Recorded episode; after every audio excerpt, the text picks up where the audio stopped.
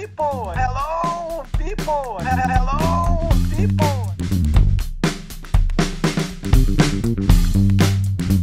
E aí, pessoal, tudo bom? É, para quem não me conhece, eu sou a Ana Paula. Pode me chamar de Ana P se você quiser, mas você não vai me chamar porque isso é um podcast. Eu tô aqui com o nosso amigo Luiz. Tudo bem, pessoal? Pode me chamar de Luiz também. Ele gosta desse apelido.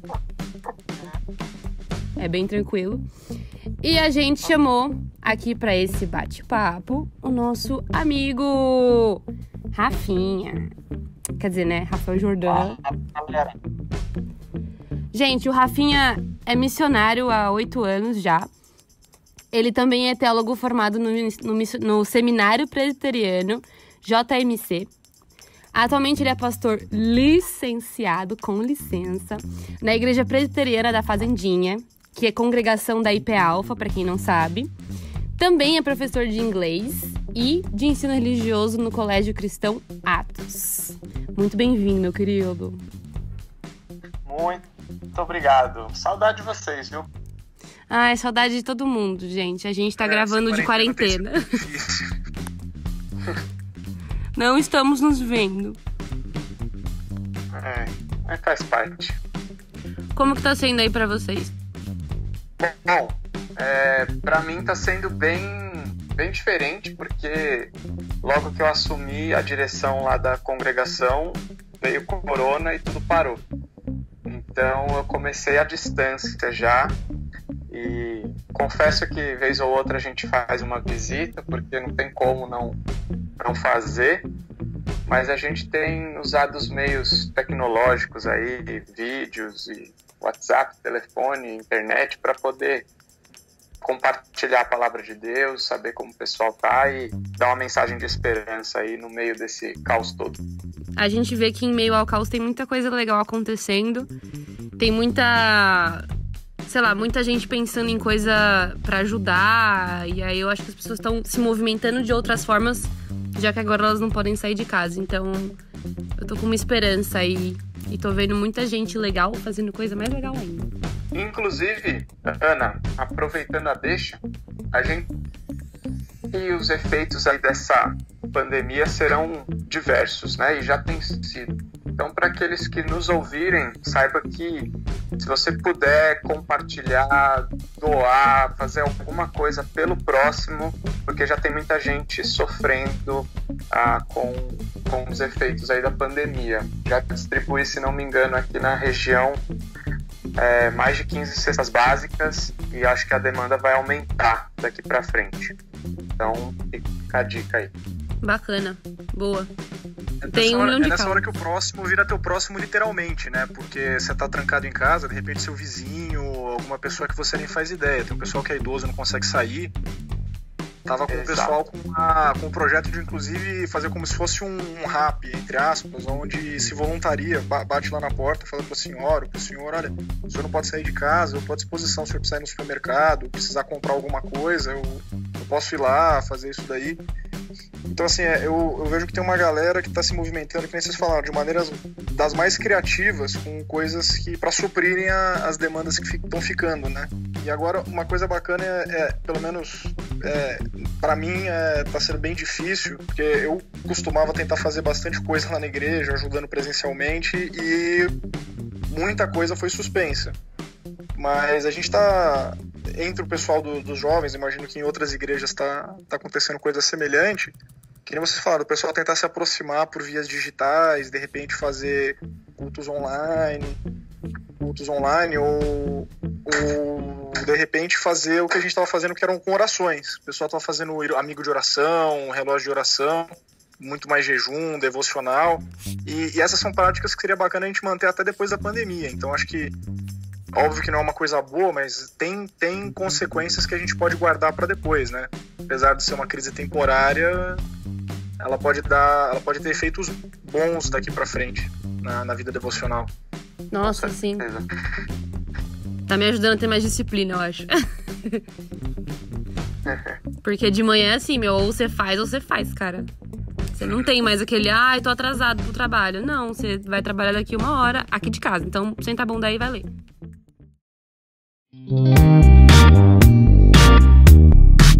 E aí, gente, pegando o gancho da devocional, numa das devocionais que eu estava fazendo, eu me deparei com é, o questionamento sobre a vontade de Deus.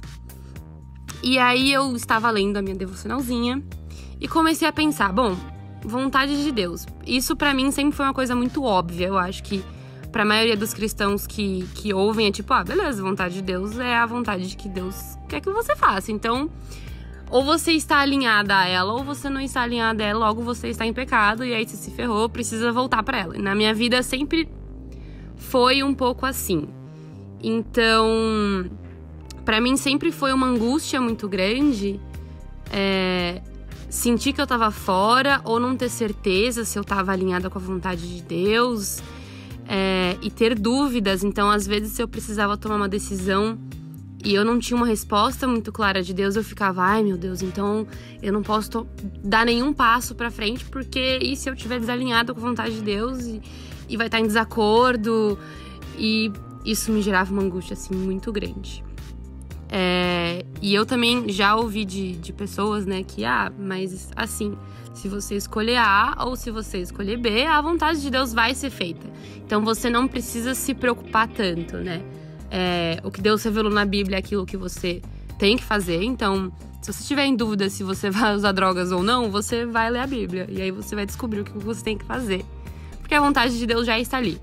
Mas tem coisas que não, não são, assim, explicitamente revelada, é, reveladas na, na palavra. E aí são essas coisas que às vezes me pegam até hoje. Então, é, principalmente com essa questão de carreira para mim que é uma coisa que eu sempre tive muita dúvida, porque eu sempre gostei de muitos assuntos, é, dos mais variados possíveis.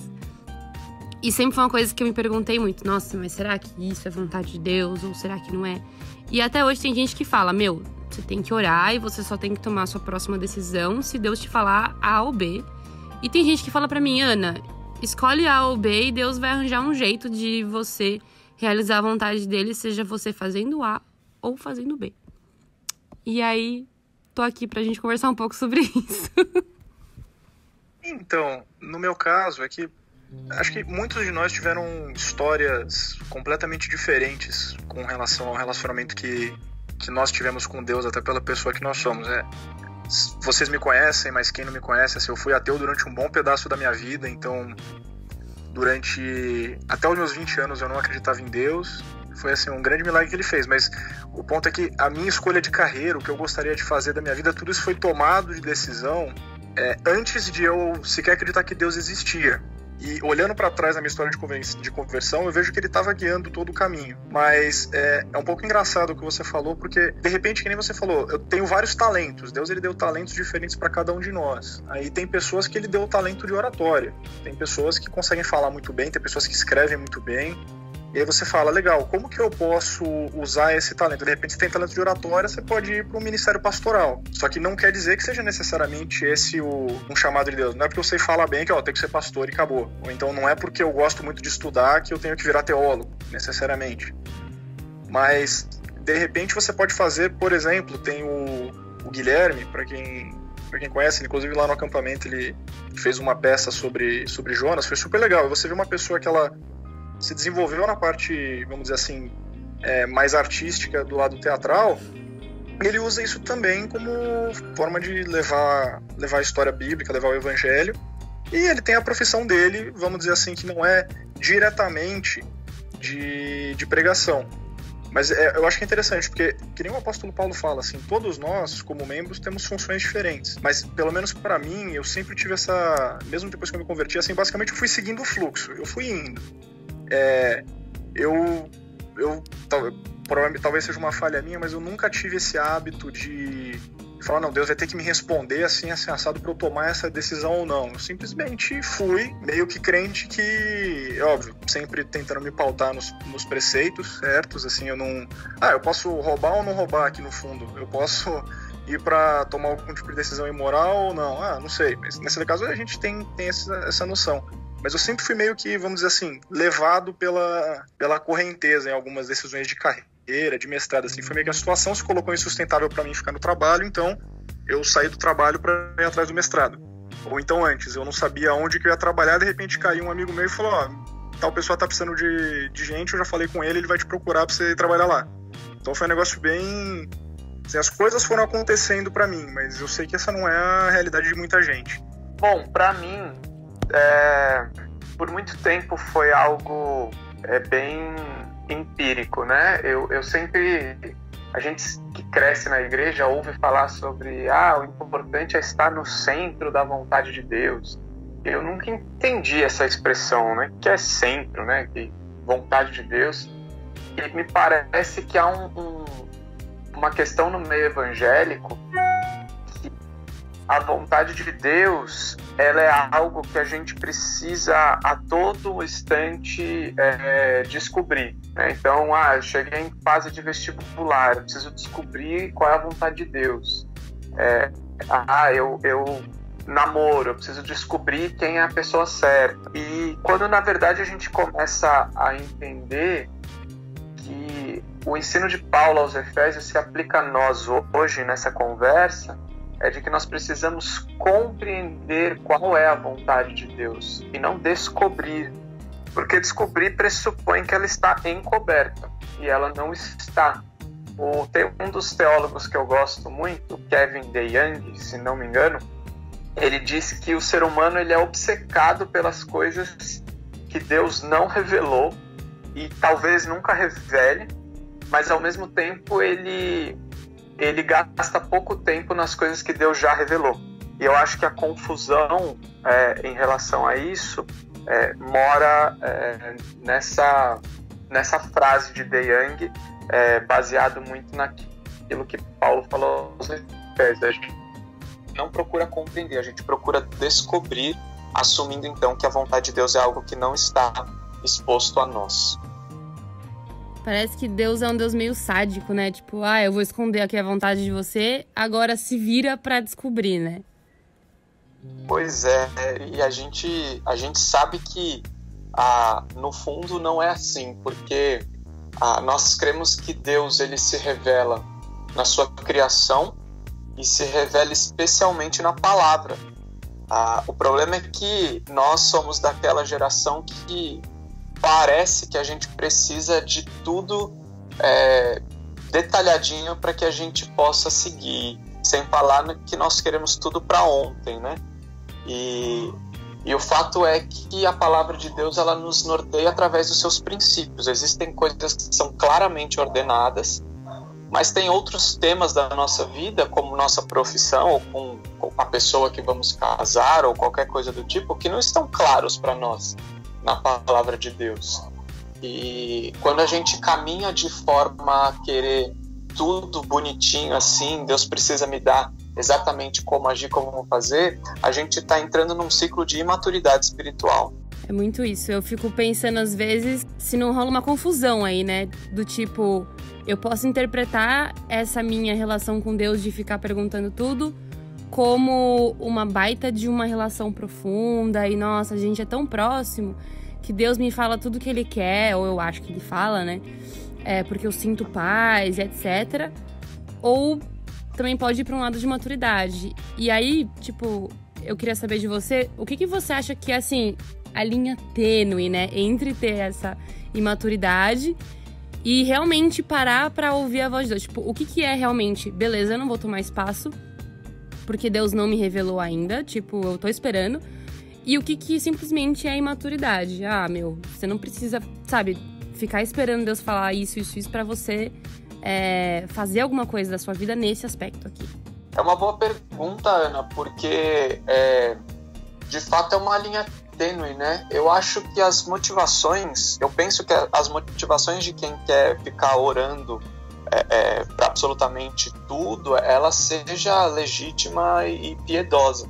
Contudo, ah, eu creio que na nossa caminhada de fé, a gente vai conhecendo o nosso Deus e a gente vai se familiarizando com a maneira dele trabalhar é, na nossa vida.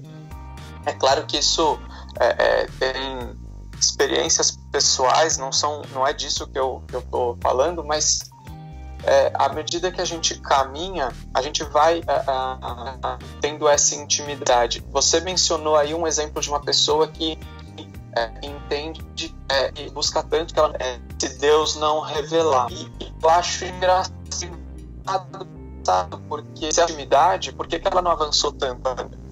É, se Deus fala tanto, ou então a gente vai pressupor que Deus está em silêncio com essa pessoa há muito tempo. Então a linha tênue para mim, ela existe, tá? É, tem aquelas pessoas que são extremamente gostam de espiritualizar as coisas, são até meio místicas assim, e de que Deus precisa de uma manifestação sobrenatural para que eu escolha a roupa que eu vou vestir hoje. É, e tem pessoas que também negligenciam essa consulta ao Senhor nas decisões que, que vão fazer na vida. Ambas estão presas numa imaturidade, numa fal falsa compreensão de quem Deus é.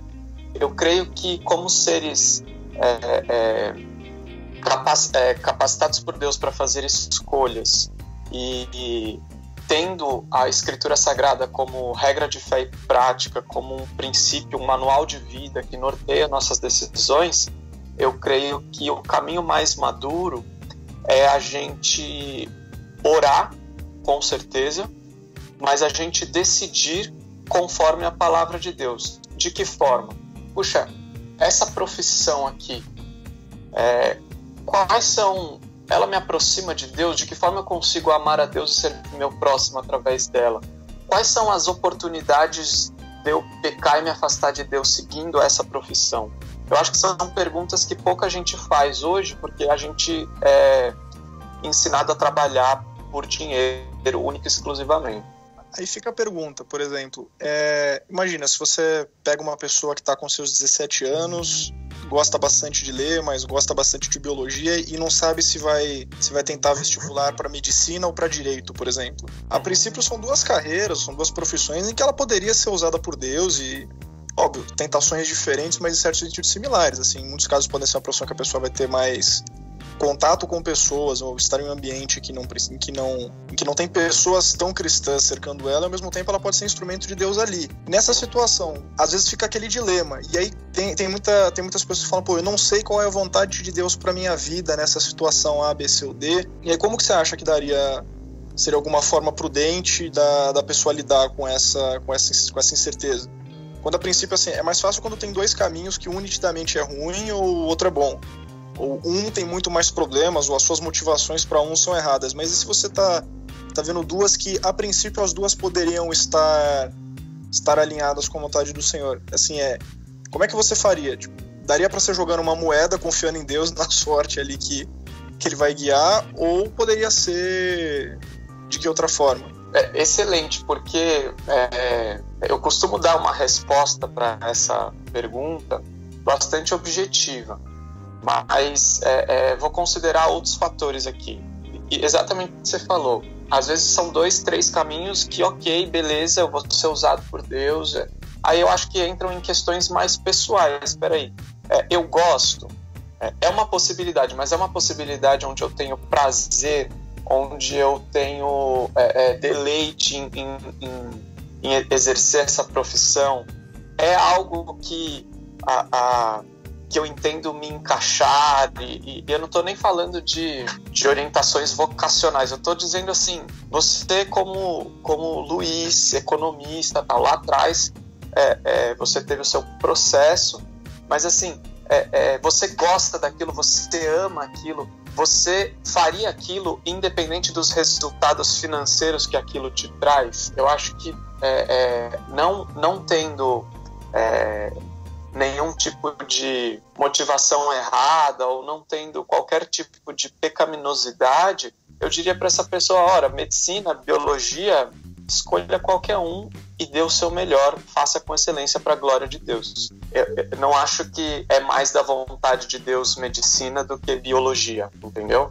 Nesse aspecto, nesse cenário que você colocou, eu diria para essa pessoa: é, escolha qualquer uma, a que, a que você é, entende que vai se desenvolver melhor com o fim de glorificar a Deus e servir o seu próximo. Gostei. Sessão Show. coaching para vocês. eu já, eu já me peguei pensando muito sobre essa questão de carreira, né? E se era vontade de Deus ou não era vontade de Deus. Já cheguei a pensar que eu tinha feito o curso errado e já briguei com Deus por isso. Tipo, ah, Deus, por que, que você deixou eu fazer, sabe? Não tivesse deixado. Porque agora eu tô aqui e eu odeio o que eu faço e eu não me identifico. Mas eu acho que é muito isso que o Rafinha falou. E hoje eu penso muito mais sobre quais os problemas que eu posso resolver, que tem a ver com essa questão de glorificar a Deus. Então, qual que é o problema que mais mexe comigo hoje dentro da sociedade? Se o meu problema é tipo a saúde das pessoas, então eu vou para um lado mais de medicina ou enfermagem, área biológica. Se algum outro problema é econômico, eu posso ir para uma outra área. E hoje, justamente, para mim, é a área da comunicação. É gente que precisa de ajuda, não sabe como pedir ajuda, não sabe se comunicar é, e não recebe ajuda porque simplesmente as pessoas não ficam sabendo. Então, para mim, hoje, o maior problema que eu quero resolver é dar voz às pessoas que não têm. Beleza, como é que você vai resolver isso?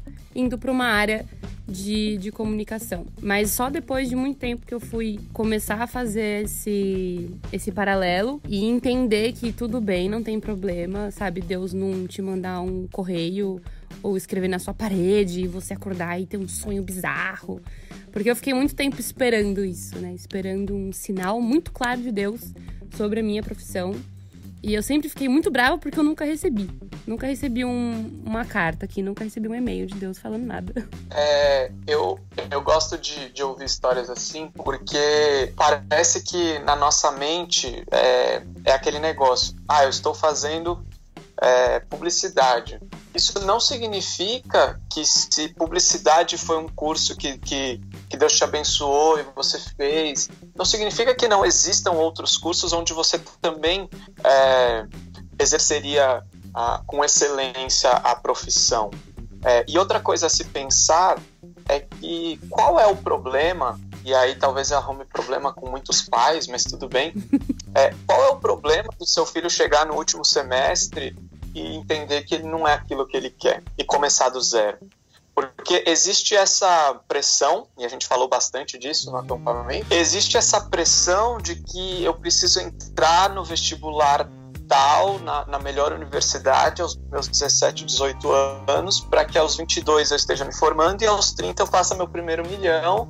E, e existe essa pressão, né? Existe esses é, é, essas situações, esses contextos que acabam atrapalhando e muito a, a, o, o, andamento desse processo de tomada de decisão.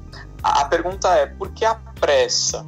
Né? E, e, e qual seria o problema de chegar até o final do curso, concluir ou não e entender que não era aquilo que você é, almeja, almejava quando você tinha 17 anos ou qual seria, qual é o grande dano?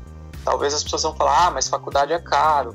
Ok, tem essas circunstâncias, mas por que que é tão a, a, algo tão ruim assim uma pessoa compreender que de repente não era administração, era biologia, ou era publicidade, ou era teologia. É, não sei. Parece que existe essa, esse contexto muito claro na cabeça, principalmente do jovem que vai prestar vestibular aí no, nos próximos meses, se o corona deixar, e ou se a, aqueles que já estão em fase de conclusão de curso, mas ainda não se identificaram, não se encontraram. Por que, que isso é tão ruim? Eu acho que é algo para se pensar também. Parece que a gente está fora da vontade de Deus só de não saber o que a gente quer da nossa vida, né? Pois é. Imagina se isso fosse real. É, é, é engraçado. Imagina se fosse possível a gente estar fora é, é da, da soberania de Deus? É impossível. A gente precisa aprender a valorizar os processos antes de querer valorizar só o, o resultado, né? É, se a gente começa a valorizar os processos e a crescer no meio dos processos, pode ser que quando a gente chegar lá, finalmente, a gente tenha é, muito mais bagagem e maturidade do que uma, um mero diploma ou formação nós como seres humanos, é que nem você falou, assim, a vontade geral de Deus no sentido de glorificar Ele, de ser testemunho, de amar o nosso próximo, de louvar Ele, isso daí a gente tem explícito na palavra.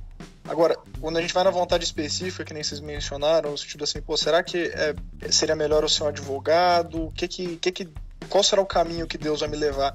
É muito engraçado, porque quando a gente pensa nisso, fica mais é sempre difícil o ser humano perceber a vontade de Deus olhando muito para frente. Geralmente a gente tem mais facilidade de ver o que, que Deus já fez quando a gente olha para trás. Eu falo, por exemplo, no meu caso, assim, no, no meu no processo que Deus teve na minha vida para para que eu passasse a, a, vamos dizer assim, para que eu nascesse de novo, né? Tive uma, um bom tempo da minha vida de ateu. Na minha conversão, por exemplo, foi fundamental que eu tivesse feito economia, porque eu fiz junto com um amigo meu que tinha se convertido um pouco antes. A gente estudou na mesma sala, passou na mesma faculdade, a gente ia junto para a faculdade. E na volta, todo dia praticamente no trânsito de São Paulo, que por mais que eu odeie, Deus usou muito por bem na minha vida, ficava duas horas trancado num carro com ele, e chega uma hora que o assunto acaba e a gente começa a falar de Deus, mesmo eu sendo ateu. Então, assim, olhando para trás, eu vejo muito desse agir de Deus na minha vida e, e talvez seja por isso que eu tenho essa, essa confiança e eu, e eu não fico, em certo sentido, espiritualizando tanto, sabe? Eu não jogo falando, olha, Deus vai ter que me mandar uma visão, uma pomba do céu vai ter que vir com na perna, então um anjo descer, que nem a Ana, Ana falou, tem que acordar escrito na parede, como se fosse, sei lá, um filme de terror. Imagina se acorda tá escrito no seu espelho que é o que é pra você fazer. Eu ia ficar um pouco com medo, na verdade. Mas. É, nesse sentido, é aquela confiança porque assim, a gente, nós somos filhos de Deus, somos chamados por Ele, nós nascemos de novo e nós confiamos nele, na realidade.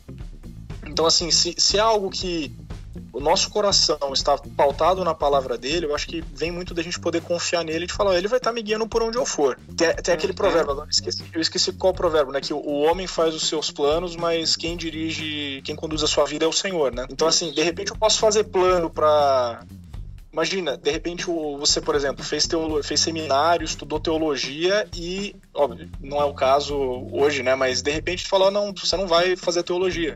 Desculpa, você não vai, você não vai ser pastor, você vai ser alguma outra coisa.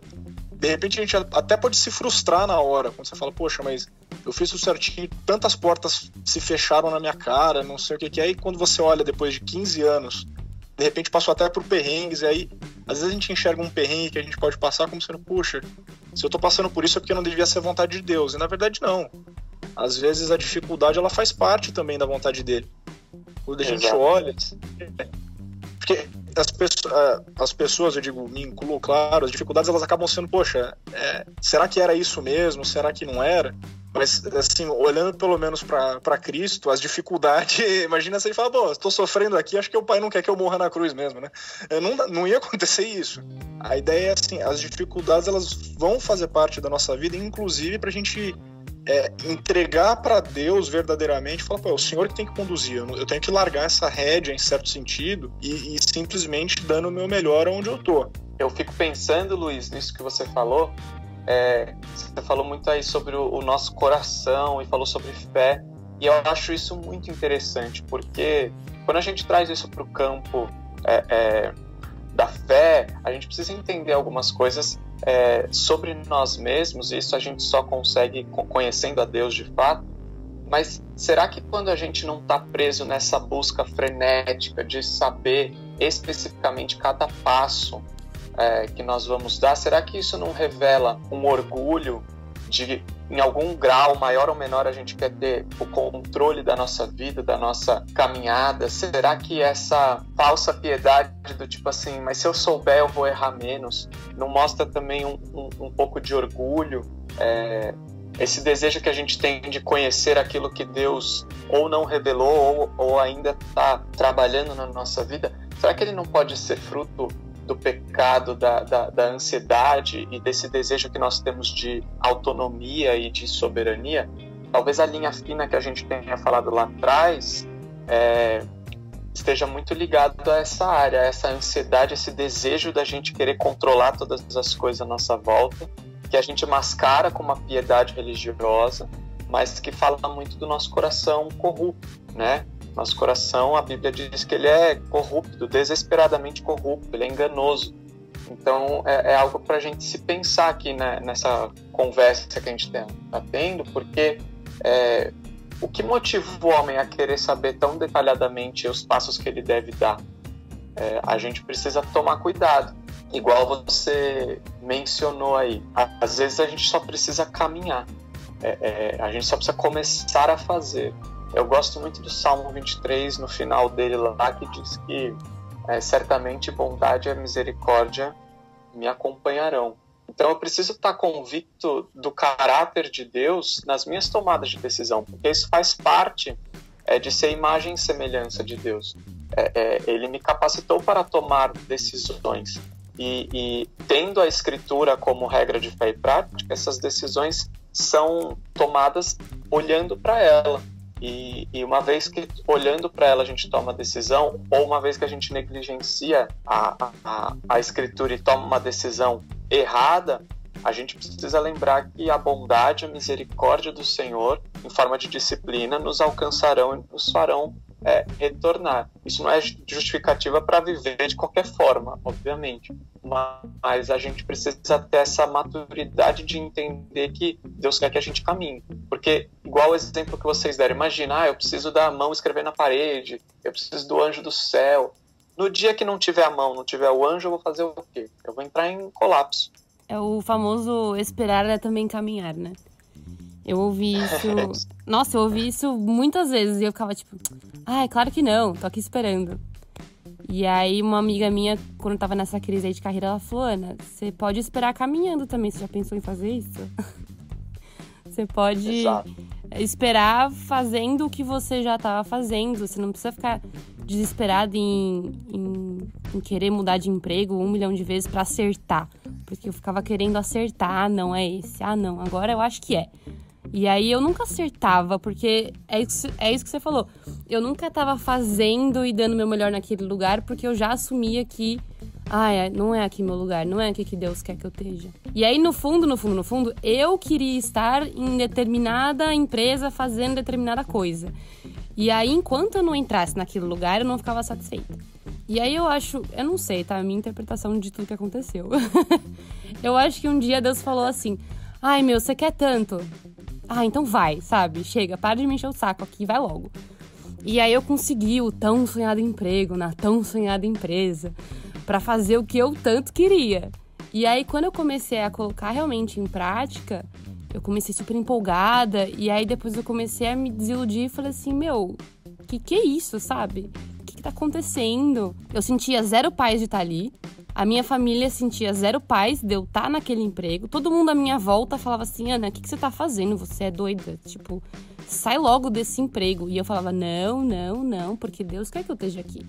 E eu acho que um grande fator da tomada de decisão que a gente tem que ter em mente é justamente tanto a paz no nosso coração para tomar aquela decisão, quanto a paz no coração das pessoas à nossa volta. Nem, nem sempre vai ser assim, eu entendo. Às vezes a gente vai tomar alguma decisão que é contraditória e pode causar desconforto nas pessoas à nossa volta. Mas era muito nítido e eu ficava tão desesperada para ouvir a voz de Deus que eu esqueci de perceber que Deus estava falando comigo através das pessoas. E eu não estava querendo ouvir as pessoas, eu estava querendo ouvir, sei lá, é isso que você falou, eu queria ver um milagre acontecer, sabe? Deus falar, é isso aí, garota, agora você tá no lugar certo. E todo mundo me falando que eu não devia estar tá lá, eu não devia estar tá fazendo aquilo. E aí, depois, quando caiu a ficha, que o tão sonhado emprego não era para mim, o tão sonhado lugar não era meu. É, quando eu saí desse emprego, eu senti um alívio tão grande, tão grande, e as pessoas à minha volta sentiram um alívio grande também. E falando assim, nossa, que. Tipo, quando eu cheguei em casa e falei pros meus pais que eu tinha pedido demissão, o meu pai falou assim: Parabéns, filha. Você foi muito corajosa, tomou uma atitude correta. E aí eu falei, nossa. Vamos jantar pra comemorar. É, foi tipo isso. tipo, nossa, filha, parabéns, você conseguiu soltar as amarras. Porque eu vivi a minha vida inteira eu enfiei na minha cabeça que eu tinha que, tra que trabalhar diretamente com o ministério e que, eu, e que eu tinha que trabalhar diretamente evangelizando as pessoas e que eu tinha que fazer aquilo. E aí eu achei uma empresa que tinha tudo a ver com aquilo, que era respirar o ministério 100% do tempo, que era viver enfiado em igreja, que era viver falando com gente de igreja. E a gente tinha reunião de oração toda quarta-feira. E aí passou um tempo eu falei assim, eu nunca me senti tão distante de Deus quanto eu me senti naquela época. Foi, tipo, épocas de trevas na minha vida. Eu só brigava com todo mundo porque eu chegava em casa estressada, porque era um negócio estressante. É isso, eu simplesmente anulei todos os sinais que Deus estava me dando, porque eu enfiei na minha cabeça que aquela era a vontade de Deus para minha vida, só que na verdade era a minha. E eu fiz da minha vontade a vontade de Deus na minha vida. Eu é, é, eu fico pensando como a gente ainda, pegando o seu testemunho, como a gente ainda fica dicotomizando as coisas, né? Parece que é, eu gosto muito daquele do, do que o Reverendo Weber Jr. fala quando ele diz que chega um membro da igreja dele e fala: Pastor, você é privilegiado porque você trabalha o tempo todo para o Senhor, com as coisas do Senhor, e como se as demais profissões fossem a parte né, do Senhor, como se é, para eu estar fazendo algo para o Senhor eu preciso estar com a capa da religião, da, da placa da igreja, é, com roupa de crente, com e e a gente esquece né, de que Cristo sendo Senhor sobre todas as coisas, sobre todas as esferas, sobre tudo, é nosso dever manifestar o reino dele em todas as áreas da sociedade, né? É, então parece que nós ainda vivemos nessa é, dicotomia de, de, do secular e do sagrado e, e a gente acaba mesmo sabendo disso, a nossa prática ainda é dicotômica, né? A gente não consegue entender que é, é no, no, no, mercado financeiro, numa agência de publicidade ou como pastor de uma igreja, que tudo que nós fazemos é, é sagrado, né? É para o Senhor, para a glória do Senhor. E a, e a, gente acaba trocando, às vezes abrindo mão de, de ser luz em um ambiente tão escuro, porque aparentemente não tem nada de crente, de gospel, de religioso ali. Então a gente precisa lutar contra essa mentalidade para que a gente possa de fato é, alcançar lugares que não têm sido alcançados, porque as pessoas taxaram aqueles lugares, aquelas é, como sendo é, do diabo, né? Como se o diabo tivesse algum poder de criação. Gostei desse testemunho que você deu, Ana, porque a gente consegue mostrar para as pessoas que, que essa dicotomia ela é muito ruim para o cristão poder glorificar e manifestar o reino de Deus em, em todas as áreas da sociedade. Na linha do que a Ana falou também, que era até uma, uma questão que eu até queria trazer para vocês também, que já aconteceu de eu, de eu ver essa, esse tipo de coisa é, desenrolar na minha frente, que é são eu já não sei se vocês já viram isso também que são pessoas que tomam decisões pelo menos para quem tá de fora nitidamente é uma coisa egoísta nitidamente é uma coisa que ela tá fazendo para ela e não tá nem aí e fala não porque eu senti que é o que Deus queria na minha vida assim colocando o nome de Deus para legitimar uma uma decisão completamente errada. Eu lembro que tinha uma tinha uma amiga minha que ela é, eu até tinha comentado isso com ela, ela estava fazendo vestibular para medicina, estava tentando, tentando, assim, é, já estava acho que no seu quarto, quinto ano de vestibular, não conseguia passar. E ela já estava namorando com um cara que estava durante esse período todo, estava dando todo o apoio para ela, estava tava sendo um ombro amigo, estava sendo assim, realmente apoiando e, e dando sustento emocional para ela nessa nessa fase. E aí, no ano que ela que ela foi foi aprovada, ela chega para ele, vai ter uma conversa e fala: ah, então, agora que eu passei e tudo, eu tô sentindo que não é mais a vontade de Deus pra minha vida, eu tá namorando você, essa mês foi muito bom, nada contra você. Basicamente assim, quando ela tava se sentindo meio fracassada por nunca ter conseguido, por não ter conseguido entrar, aí o cara era um cara bom, aí tudo bem, aí ele era importante. Na hora que ela entrou, pronto, agora eu vou vou guinar uma. vou estar numa guinada diferente da minha vida, eu já não posso mais estar com você. Para mim, você não é um cara legal mais. E ela chegou para ele e falou: é vontade de Deus para minha vida terminar com você. Assim, eu senti isso bastante agora. Você olha para a situação e você fala: ah, pô, que legal. Eu, eu fico imaginando o que, que Deus deve estar olhando, olhando para essa situação e falando, poxa, interessante, assim, é, é, quase justificando, inclusive também já aconteceu uma vez com um amigo meu, que aí era num lado de espiritualização demais, que ele fala, tudo que eu faço se for contra a vontade de Deus, o Espírito Santo vai me incomodar. Eu vou me sentir mal, eu não vou estar tá querendo fazer o que eu estou fazendo, eu vou querer voltar. Então, assim, eu vou viver a minha vida do jeito que eu quiser, e se Deus não quiser que eu viva assim, ele me incomoda. Basicamente, ele estava justificando, e ele realmente estava fazendo isso, de ir pra festa, encher a cara, pegar um monte de mulher, em alguns casos, experimentar droga uma droga ou outra, ele fala, não, se Deus me incomodar, eu paro. E, e, e para mim eu acho, eu acho até bem curioso, porque assim, é justificando. É, é quase colocando a culpa em Deus. É, por exemplo, ó, senhor, se o senhor quiser, é como se fosse Adão quando. Ele pegou, ó, Adão, o que, que você fez? Ó, foi a mulher que o senhor me deu. É quase botando a culpa em Deus nessa história. Falando, ó, o senhor, o senhor que mandou eu fazer, eu senti no coração que era para fazer, o senhor mandou. E às vezes a gente esquece que, pelo fato do nosso coração ser, ser pecador e ser enganoso, a gente tende a fazer a maldade, né? Então, assim, no, o fato de eu estar sentindo paz no meu coração em alguma situação, ou estar me sentindo à vontade para fazer alguma coisa, não quer dizer necessariamente que é a vontade de Deus. Daí vem a importância de buscar, é, de realmente sondar mesmo, e de buscar algum tipo de confirmação da, da nossa postura, do que a gente está entendendo na palavra, né? Com certeza é, é até engraçado porque esse, esse, exemplo que você deu aí do tipo, ah, eu vou vivendo aqui, se o espírito me incomodar, é, é, eu paro, né?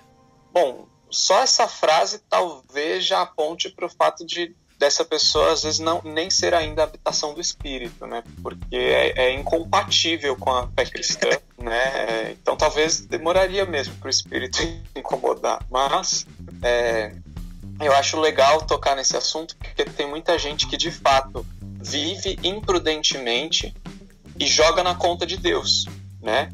E às vezes até as coisas é, evangélicas, né?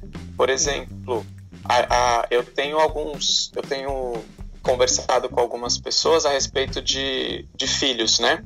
Que é algo que eu e, e, e a Dani a gente pensa sim em ter filhos, mas a gente entende também que há um momento, há uma prudência, não é do tipo, vou fazer filhos e jogar na conta de Deus de que é lógico que Deus é Deus quem nos sustenta. Isso não significa que eu devo fazer mau uso da, da doutrina e ser imprudente.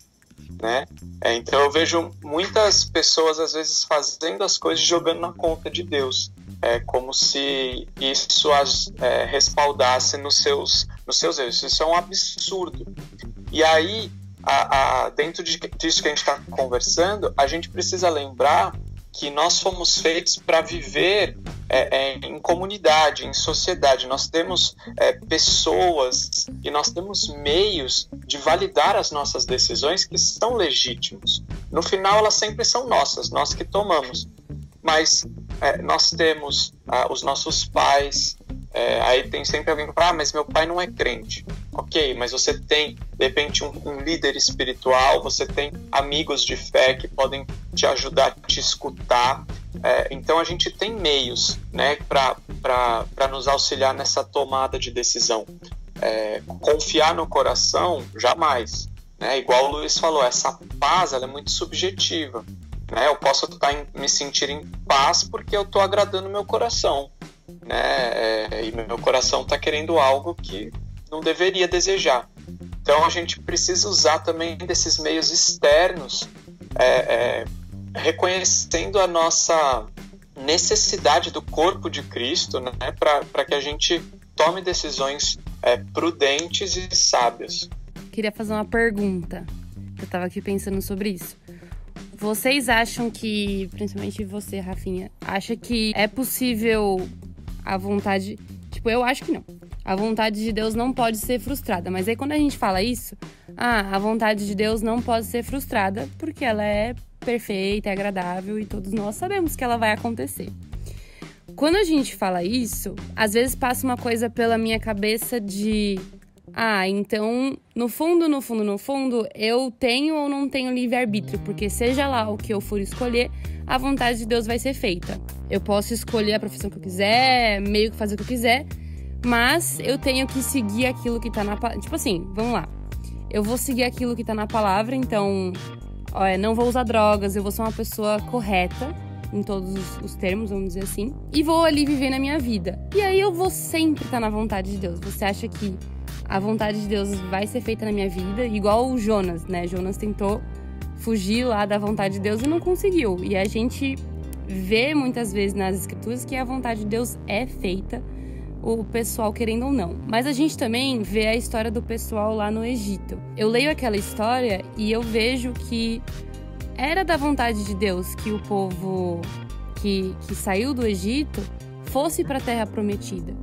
Mas por uma escolha deles, eles acabaram de vagando pelo deserto ali por muito tempo. E aí eu entendo dessa história que Deus tem a vontade dele, mas não necessariamente isso é o que vai acontecer. Ou você acha que no fundo, no fundo, não, a vontade de Deus era realmente que eles ficassem ali vagando pelo deserto. E era isso, não tem como você fugir da vontade de Deus, ela vai acontecer, aceite e ponto final. Nessa questão, eu acho que assim é a parte mais curiosa é a gente parar para pensar que ao mesmo tempo em que a vontade de Deus é soberana, nós somos responsáveis pelo, pelo que nós fazemos.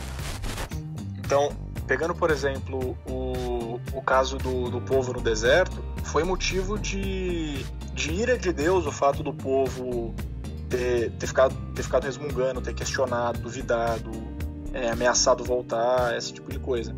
E, e ao mesmo tempo, também era da vontade, assim, é, seria do agrado de Deus que eles fossem. Mas Deus permitiu que, que a vontade deles tivesse a sua, a sua consequência. Agora, o, o engraçado é que, assim, para nossa vida, essa que é a, a parte mais curiosa, porque assim, no fim das contas, assim, pegando até o exemplo dos discípulos, no fim das contas, assim, a vontade de Deus ela vai ser feita, no caso de Cristo ter ido para a cruz. Mas é, a gente pode ser um discípulo como Judas, que traiu ele, vendeu ele, ou pode ser um discípulo como João, que estava aos pés da cruz quando ele foi crucificado. E em muito, em muito dessas decisões faz assim, que tipo de relacionamento que eu quero ter com Deus? Eu quero ser aquele filho que traz alegria ou eu quero ser aquele filho que traz em certo sentido, tristeza ou até mesmo ira em alguns casos. No caso de carreira, eu acho que é bem difícil hoje, por exemplo, ah, pô, eu tenho é, Ana, Luiz, Rafinha, eu tenho 14 anos e eu não sei qual é a vontade de Deus para minha carreira. Bom, assim, é, so sorry, acho que ninguém vai conseguir te ajudar nesse sentido, que o, o, o mais interessante, eu acho, no nosso relacionamento com Deus vem dessa dessa nossa incerteza do futuro e justamente pela incerteza a gente pode depender dele e buscar ele. Porque se eu for tratar, eu só vou fazer com Deus aquilo que ele me der certeza do que vai acontecer. Então, assim, é, eu, eu basicamente, torno, é, que nem o Rafinha falou, basicamente me torno dono do meu destino. Sim. Mas nesse sentido, quando eu falo que a vontade de Deus vai ser feita, é, realmente, a gente crê que, que, assim, no fim das contas, as coisas vão cooperar para o bem por mais difícil que seja, por maiores que sejam os erros, as coisas, no momento que a gente entende que que Deus ele está no controle e é soberano sobre tudo, a gente entende que é Ele que vai, assim, conduzir as coisas para o bem. Inclusive, eu digo até, no caso da minha história de conversão, eu não queria ter ido fazer economia inicialmente. Meu pai vivia falando, falava que era bom, que era um curso bom, minha mãe também, eu não queria ter ido fazer economia. Eu precisei vandalizar uma casa e ser pego no ato de vandalismo para tomar um corretivo e ser direcionado. Eu vejo, eu vejo no caso, nesse caso também, semelhante aos irmãos de José. Assim, José foi vendido como escravo no Egito pelos próprios irmãos, desculpa, para o Egito pelos próprios irmãos. E aí, quando Jacó morre, os irmãos ficam com medo. Falam, pô, agora José vai se vingar da gente. E José fala, não, vocês quiseram algo pro mal, mas Deus usou pro bem. Não quer dizer que Deus aprova aquilo que os irmãos fizeram, que ele gosta daquela atitude que ele fala. O Senhor, afinal de contas, abençoou a vida do povo de Israel e por meio da de José, naquela situação, Deus salvou várias nações. Mas eu digo mais assim, é, no nosso relacionamento com Deus, será que a gente quer, o nosso coração ele está disposto a viver uma vida largada e falar que ah, Deus vai estar tá soberano, então dane-se? Será que Será que essa é a postura de alguém que teme ao Senhor e que busca viver de acordo com os preceitos dele? Será que essa, mais até, será que essa é uma atitude de alguém que, que é grato ao Senhor pelo, pelo sangue derramado de Cristo na cruz, quando a gente olha para isso, pelo menos para mim, eu vejo a gratidão deveria estar sendo a principal motivação de toda a minha vida, porque eu tenho uma dívida impagável com Deus. Ele fez algo que eu jamais poderia fazer. E nessa nessa dívida impagável, ao invés dele ele vir amassar a gente como um credor e falar, você vai queimar no inferno, ele fala, não, eu te, te chamei para ser meu filho. Vocês são meus servos, vocês são meus agora. E, e e assim, isso deveria nos guiar para buscar, ainda que eu não saiba qual, de forma definitiva, qual é a vontade dele em termos de, das, dos talentos que ele me deu, do lugar que é para eu estar hoje, se era para eu estar em casa, se era para eu estar indo em algum outro lugar no meio da pandemia, se era para eu estar trabalhando com alguma outra coisa que eu poderia estar ajudando.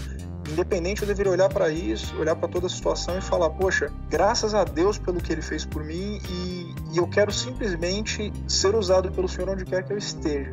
E aí buscar viver uma vida com base nisso. Quando a gente ah, começa a aprofundar esse tema de vontade, olhando para a escritura, olhando para a teologia, é algo bem profundo e, e nem sempre muito fácil de, de lidar.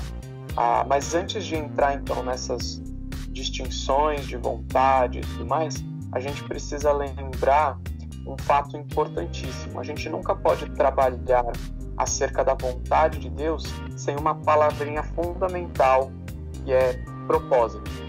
A, a gente não olha para a história da, da, redenção, para a escritura sagrada, para a nossa vida, para nos tem compreender o propósito é, é, final das coisas. Deus tem um propósito e Ele trabalha para que as coisas aconteçam segundo aquilo que Ele mesmo determinou enquanto propósito. Havia perguntado como é que fica a nossa questão de escolha, né, de, de, de livre-arbítrio. A vontade de Deus é sempre feita, não é? Perguntas muito boas. Então eu vou responder conforme aquilo que eu acredito. Ah, quando a gente fala sobre a vontade de Deus em relação aos seus decretos eternos, ah, eles são ocultos a nós, nós não conhecemos os seus decretos, a sua vontade decretiva oculta e nem devemos ficar buscando conhecer, porque a orientação que Moisés dá lá em Deuteronômio 29, 29, dizendo que as coisas encobertas pertencem ao Senhor mas as, a nós pertencem a, a, revelada, né? as coisas reveladas. Então, os decretos eternos de Deus, aquilo que ele orquestrou desde a da, da eternidade, antes de todas as coisas, eles certamente vão acontecer, é, é, in, ina, inalteravelmente vão acontecer. Ah, o que a gente chama de vontade preceptiva onde o que a gente chama de vontade revelada, onde estão os preceitos de Deus, onde está a vontade de Deus, aquilo que lhe dá prazer é, em relação à santidade, a, a questões morais, aquilo que nos é mandamento, essa fatalmente ela não é cumprida 100%. O único humano que cumpriu 100% a vontade preceptiva de Deus foi Cristo nós constantemente quebramos né, os preceitos de Deus. Então, em um certo sentido, a vontade de Deus preceptiva ela é quebrada constantemente, porque se diz respeito à lei dele, mas a vontade decretiva de Deus, aquilo que é oculto a nós, que nós não compreendemos, é, é, não sabemos como ele orquestrou a história da humanidade, essa vontade vai se cumprir independente de eu aceitar ou não, eu entender ou não, eu bater o pé ou coisa do tipo. O Luiz mencionou a história de José, e lá no final da história, quando ele encontra e se faz conhecer aos seus irmãos, ele diz que não fiquem tristes, porque não foram vocês que me enviaram para cá, foi Deus que me enviou à frente de vocês, justamente para preservar a vida do povo dele, porque vai virar fome e tudo mais. Deus me enviou antes, me fez é, amigo, né? Me fez governador, parceiro de Faraó, para que a, a, o meu povo não, o povo de Deus não passasse fome nesse período que viria. Então, é, é, nesse sentido, a gente vê Deus orquestrando todas as coisas, igual ali no, no deserto, né? É interessante, Deus manda Moisés e diz, vai lá e fala para o faraó libertar meu povo. Pô, Deus, Deus quer libertar o povo. E aí Deus diz que vai endurecer o coração do faraó para não libertar o povo. Você fala, ué, como é que a gente resolve isso, né? Ah, então a gente precisa fazer essa distinção. Deus não tem duas vontades, mas a gente faz essa distinção em termos didáticos para que a gente possa compreender que a Bíblia ela não se contradiz. Quando Deus diz que ele vai cumprir todo o seu desígnio, todo o seu propósito, toda a sua vontade, ele se refere aos seus decretos. Mas há também a, a palavra vontade sendo usada para falar dos seus preceitos, daquilo que ele revelou é, é, e tudo mais. Então, quando Jesus fala assim, olha, sejam vocês perfeitos como perfeito é o vosso Pai. Ele está dizendo que é para nós sermos perfeitos, mas ele sabe que nós não temos a capacidade de ser perfeito. Então, que Deus é louco, né? Jesus está surtando, é, é para que a gente entenda que, por vezes, é, Deus ah, deixa coisas acontecerem que não são do seu agrado, é, não, que ele não tem prazer naquilo, mas é, visando o propósito último, a sua vontade decretiva. Então, basicamente, fazendo um, um resumo aí de tudo que a gente ouviu, a gente tem duas vontades, certo? Vamos lá. Nós temos duas formas de distinguir a vontade. Ah. Deus não tem duas vontades nele, né? Do tipo, eu quero salvar e condenar a Ana ao mesmo tempo. não, não, não, é, não é desse tipo de vontade. Deus tem uma vontade. O que pela Escritura é quando essa vontade de Deus é, é a vontade que nos foi revelada e que através dos mandamentos e essa nós constantemente impingimos e tem aquela vontade de Deus, aquela que a gente chama de des, é, decretiva, que diz respeito ao seu propósito é, final de todas as coisas. Ele orquestrou as coisas e, e, e, essa vontade decretiva a gente não conhece. Por exemplo, quem são os salvos? Uhum. Deus escolheu, Deus sabe. Nós não sabemos. Né? Seria muito fácil a nós falar, Deus, fala aí quem, quem é, eu vou direto nessa pessoa e prego para ela. Ah, nós não sabemos. Mas o que nos foi revelado? Ide por todo mundo e pregar o evangelho a toda criatura. Isso nos foi ordenado na palavra. Quem crê será salvo. Quem não crê já está condenado. Ah, mas então fala aí, Deus, quem, quem que já está condenado, quem não está, porque aí facilita meu trabalho, né? Sim. É isso Deus não nos revelou. Então, é nesse sentido que a gente trabalha. Deus tem uma única vontade. Nós fazemos essa distinção para que seja mais didático a nós a entender esse é, o que parece um paradoxo, né? Quanto à outra pergunta que você fez, Ana, eu esqueci de mencionar, que é a respeito da liberdade do homem de, de fazer decisões. Né? Ah, nós somos seres humanos que tomam decisões, isso é evidente.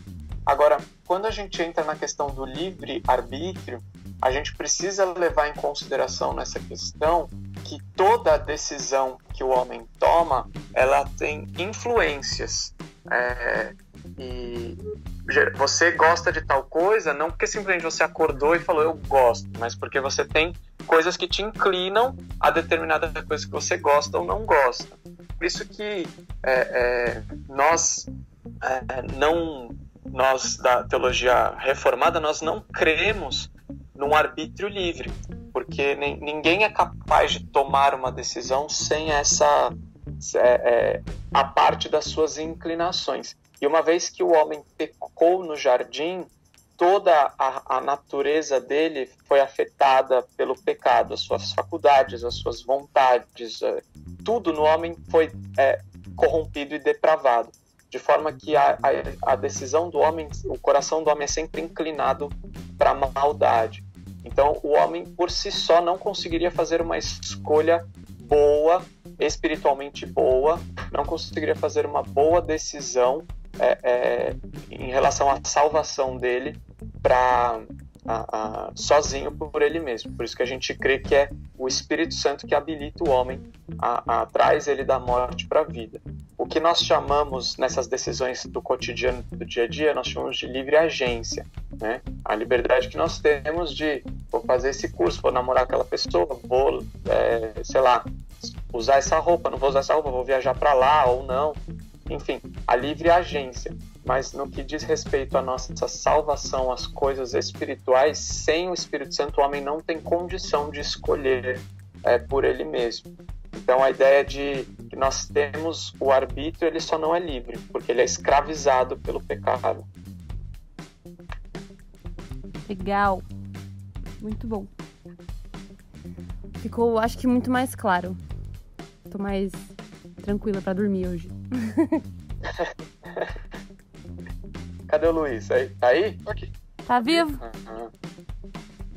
Ele tá refletindo, é muita coisa. É, é, muita, é porque esse de fato é um assunto denso. É, é denso, né?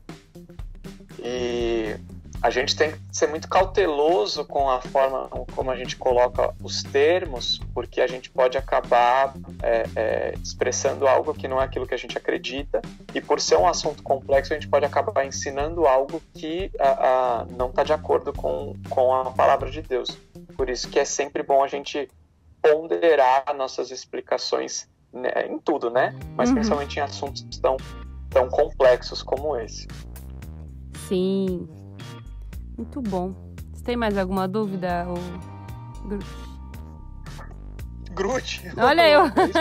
Foi mal, gente. É força do hábito.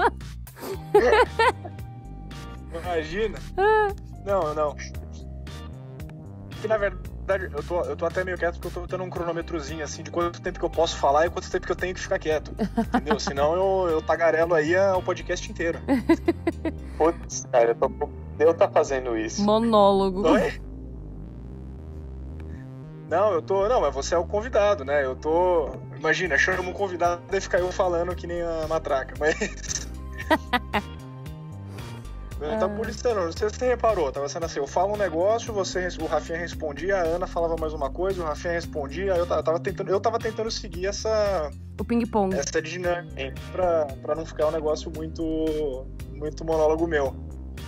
Porque se deixar, eu gosto bastante de falar, você já sabe. Espero que a Ana tire essa parte na edição. hum, não sei. você tá nas minhas mãos agora, cara. Você não tem mais livre agência. Tá nas minhas mãos. Não! Nem livre agência, até isso me tiraram. Eu Só um parênteses, na hora que minha ligação caiu, eu demorei um tempão pra, pra perceber. E eu fiquei falando aqui igual um retardado. Quando eu olhei assim, eu falei, ah. Não, é, é coitado. Tô... E eu gritando no, no chat, Rafinha, para de falar! Não, é que assim, eu, eu vi caiu, eu vi que você caiu, eu falei, bom, só pra não ficar um tempão sem o, sem o Rafael, eu vou, eu vou dar a minha resposta, depois ele corrige as besteiras que eu falar. Foi, ah, aí foi. Isso. Oi? Ai, gente. Mas foi bom. Mas foi ótimo, fechado. Obrigadão, viu, Rafinha, pela disposição. Muito é, obrigada. Eu agradeço muito, é uma coisa que eu gosto de fazer e acho que além de toda a nossa nosso bate-papo, nossas dúvidas, eu acho que é, é importante a gente trazer isso para o campo prático da coisa, né? Então eu diria que a recomendação bíblica para nós é que a gente busque a, a vontade de Deus, entendendo que a, temos na Escritura Sagrada tudo que é necessário para nossa salvação e para nossa vida.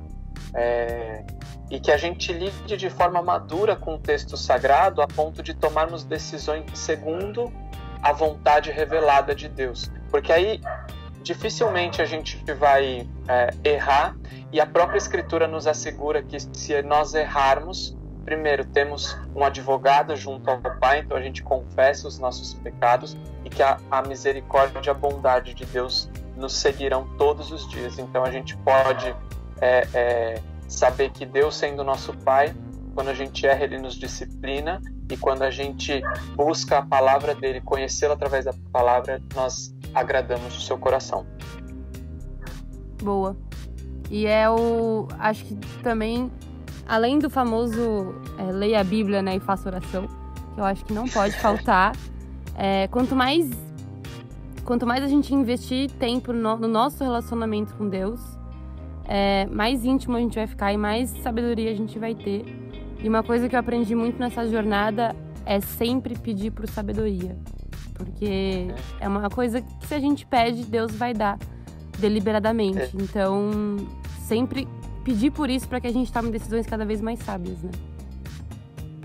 Exatamente. E é, e é importante também, que nem o, a gente tinha comentado isso, mas só nas considerações finais, assim, não, não tem que ter vergonha nem receio de pedir ajuda para os seus irmãos na fé.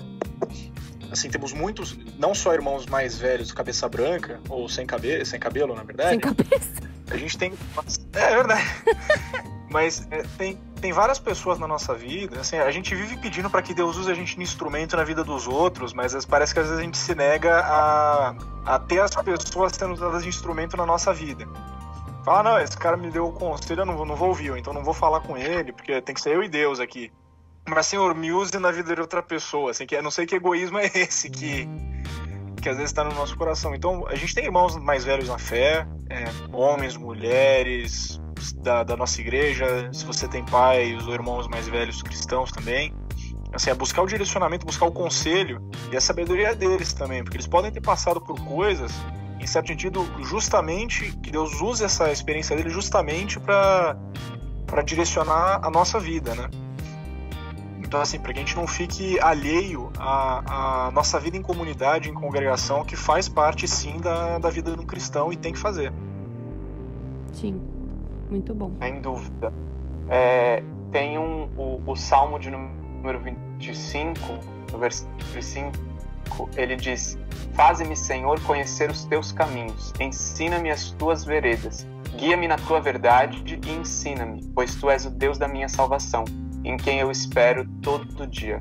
Então, é, é, esse seria meu, meu conselho para quem vai nos ouvir, porque a, a, quando a gente tem um coração que teme ao Senhor, que é o temor do Senhor sendo o princípio da sabedoria, a gente vai certamente crescer e amadurecer na nossa é, caminhada de fé.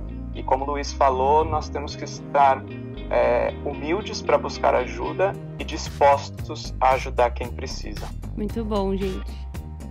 Show. Show! É isso. É isso? É isso. Não. Temos um podcast? Deixa eu falar um negócio, só uma indicação. Pode Tá. indicar, faz o seu jabá aí. É, porque ah, tem um livro pequeno, muito bom, e nesses tempos de pandemia ele está até mais barato no, no Kindle, que é exatamente sobre isso. Tomando decisões segundo a vontade de Deus. Certamente esse livro vai abençoar muita gente que está passando aí por alguma crise. É do reverendo Eber Campos Júnior, fica aí a indicação. Ah, eu gosto Show. muito dele. Ah, eu quero fazer uma indicação também, que na verdade é uma indicação que foi sua, Rafinha, mas agora eu vou, eu vou reindicar o negócio. Você me indicou uma vez o podcast do, do Weber também, sobre fé e trabalho. Você lembra disso? Muito bom. Gente, é muito bom. Tá no Spotify. É, eu vou dar um spoilerzinho aqui rápido. Essa semana o projeto Releitura vai soltar essa dica no Instagram, redes sociais, enfim. Então, se vocês quiserem o link do podcast, eles vão soltar também. Mas se quiser, é só jogar lá. Fé e Trabalho é uma série de podcasts falando sobre isso, que tem muito a ver também com essa questão da vontade de Deus e de como a gente pode ficar mais tranquilo com tudo isso, né? Levando em consideração qual carreira seguir e a dicotomia é, da nossa vida mundana e da nossa vida espiritual, tudo isso daí. É isso. Muito bom. É, eu, não tenho, eu não tenho nada do Weber Campos para indicar, mas eu sigo a recomendação de vocês. Ele vai ouvir, daí ele volta. Beleza. É nóis. Fechou, galera. Valeu! Valeu. Valeu! E é isso, galera. Esse foi o nosso primeiro podcast. Se vocês gostaram, por favor, fala com a gente. Se vocês querem ouvir algum tema específico, também fala com a gente. E se você quiser participar, é só mandar um recadinho também. Se tiver alguém que você gostaria que também fizesse parte, algum pastor ou alguém que vocês gostariam de recomendar, algum amigo, por favor, também entre em contato, a gente pode, a gente vai tentar fazer acontecer.